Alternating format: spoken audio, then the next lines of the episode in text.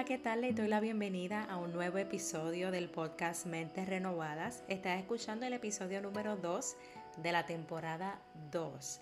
Y nuevamente les doy las gracias por estar sintonizados conmigo en una nueva entrega.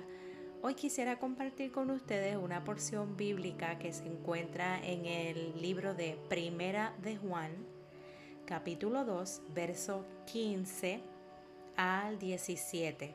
Y dice, no amen a este mundo ni las cosas que les ofrece, porque cuando aman al mundo no tienen el amor del Padre en ustedes pues el mundo solo ofrece un intenso deseo por el placer físico, un deseo insaciable por todo lo que vemos y el orgullo de nuestros logros y posesiones.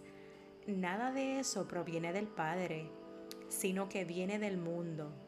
Y este mundo se acaba junto con todo lo que la gente tanto desea. Pero el que hace lo que a Dios le agrada, vivirá para siempre.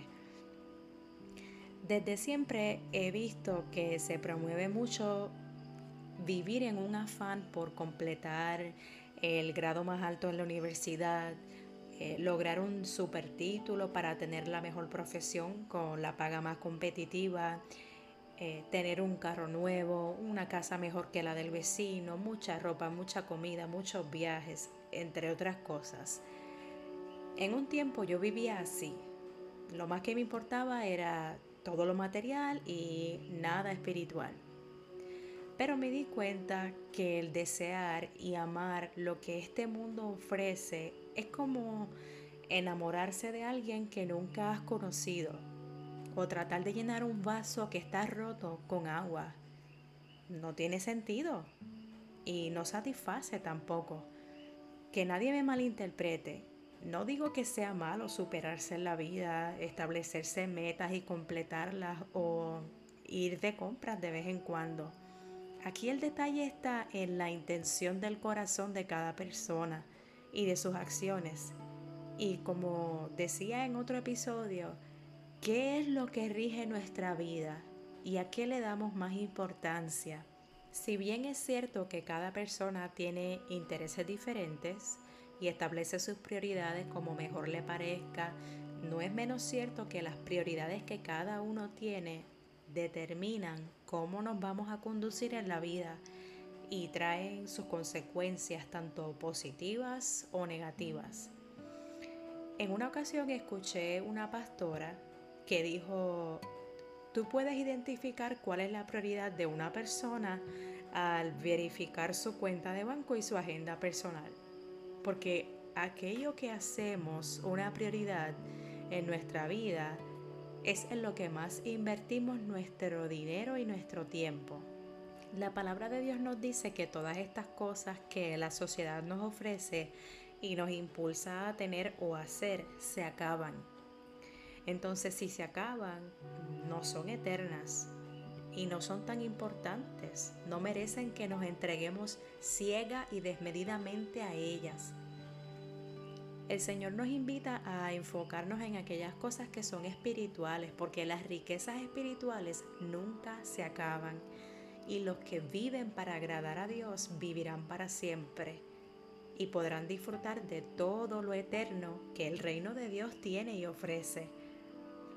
Tal vez te preguntes, ¿Qué es lo que el reino de Dios me invita a hacer y me ofrece?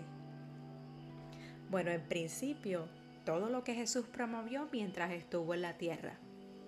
Paz, justicia, santidad, verdad, amor, compasión, obediencia a Dios, respeto, humildad, entre otras cosas.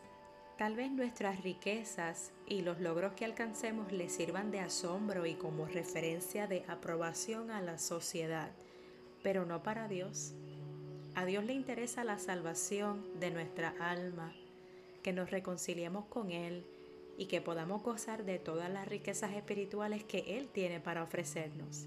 La invitación de hoy es a que evalúes cuáles son tus prioridades ¿Cuáles son las cosas por las cuales te estás rigiendo o dejando llevar?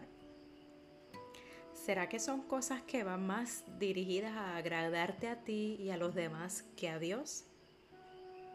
Mira, la verdad es que no vale la pena seguir el sistema moral filosófico por el cual nuestra sociedad se rige. Este sistema está quebrado, está mal encausado y solo promueve el egoísmo, la codicia, la avaricia, el engaño, la violencia, la arrogancia y la peor de todas, el rechazo a Dios y todo lo que Él representa. Todo esto envenena el corazón y nos aleja de lo que de verdad importa.